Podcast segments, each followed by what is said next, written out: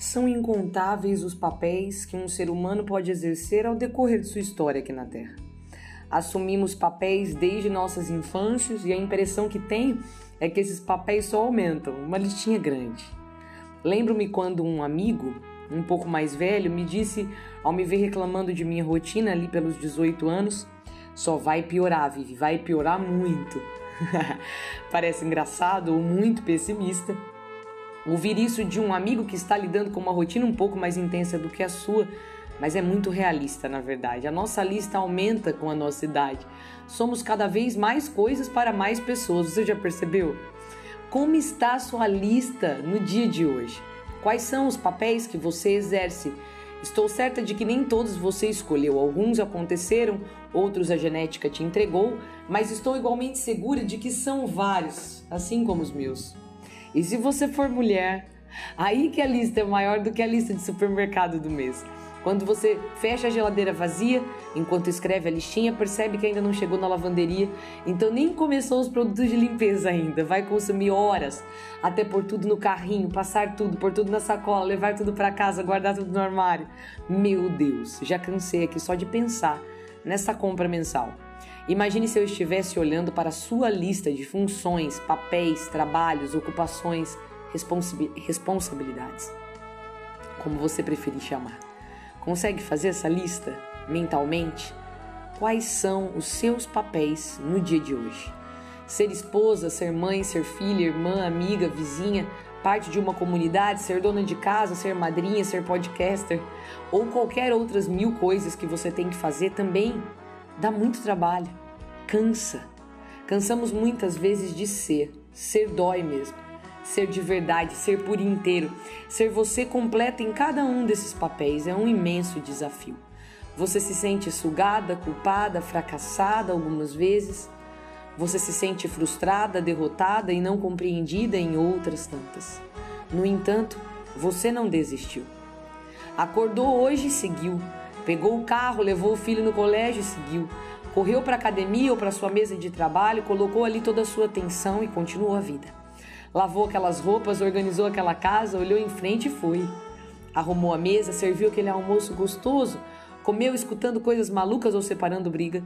Depois lavou aquela louça imensa com um pouco de dor na coluna e foi correndo brincar brincou, foi ao médico, visitou a avó, foi ao supermercado, depois comprou aquele presentinho, foi para aquela festinha de aniversário maquiada e de saltinho.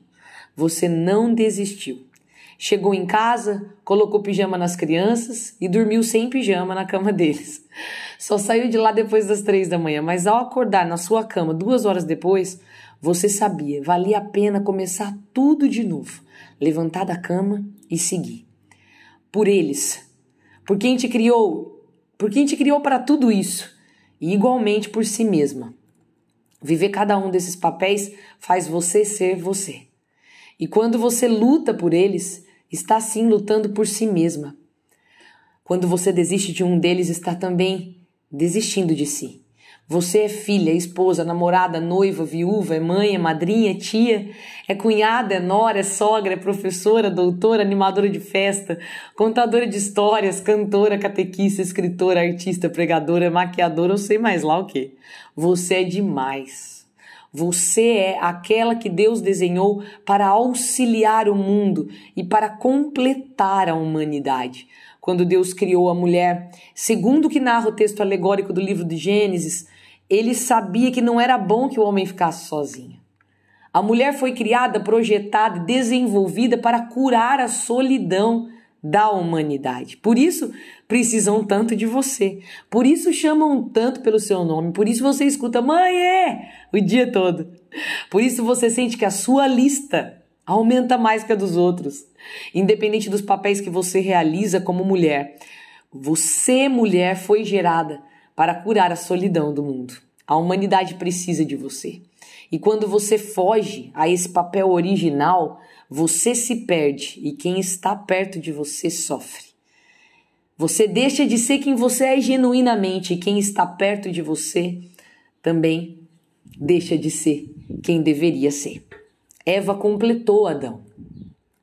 Eva não era menos do que Adão, menos importante, menos talentosa ou menos qualquer coisa. Ela era diferente. Peças iguais não se completam.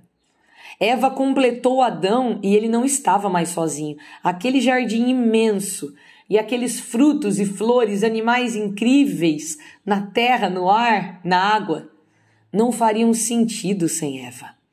Com Eva, o mundo fez sentido para Adão. Você também é assim, mulher. Você dá sentido ao Éden de muita gente, gente pequena e gente grande também.